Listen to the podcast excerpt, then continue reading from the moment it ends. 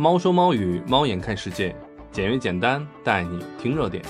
大家好，我是长话短说的主播，爱上嬉戏的猫。今日啊，华北地区仍然是暴雨倾盆，很多小伙伴都是踏着浪，看着海，走在上下班的路上。天空实在是不那么作美，和天空一样不那么美丽的，还有出征女足世界杯的中国女足。那具体的情况是怎样的呢？大家一起来跟老猫听一下。首先啊，咱们先回顾一下之前的比赛。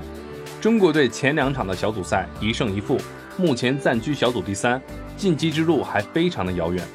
英国女足在前两场的小组赛中都取得了胜利，目前以六分高居小组的榜首。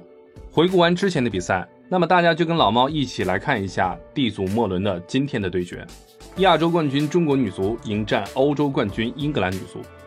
上半场比赛，中国女足开场四分钟即城池失守，连丢三球，英格兰女足还击中过立柱，被吹掉了一粒进球。下半场，王霜利用点球为中国队扳回一球，随后詹姆斯梅开二度为英格兰锁定胜局。第七十六分钟，朱玉超级失误送礼。第八十三分钟，戴丽也打入一球。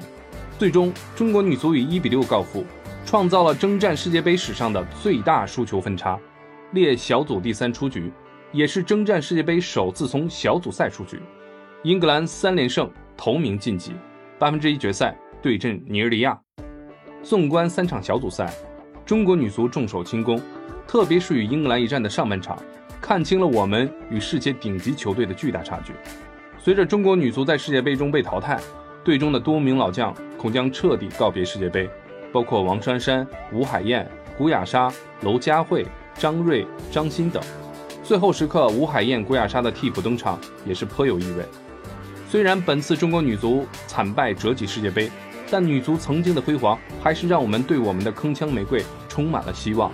希望这一次的失利不会成为女足姑娘们的阻碍，反而可以成为她们重新崛起的动力。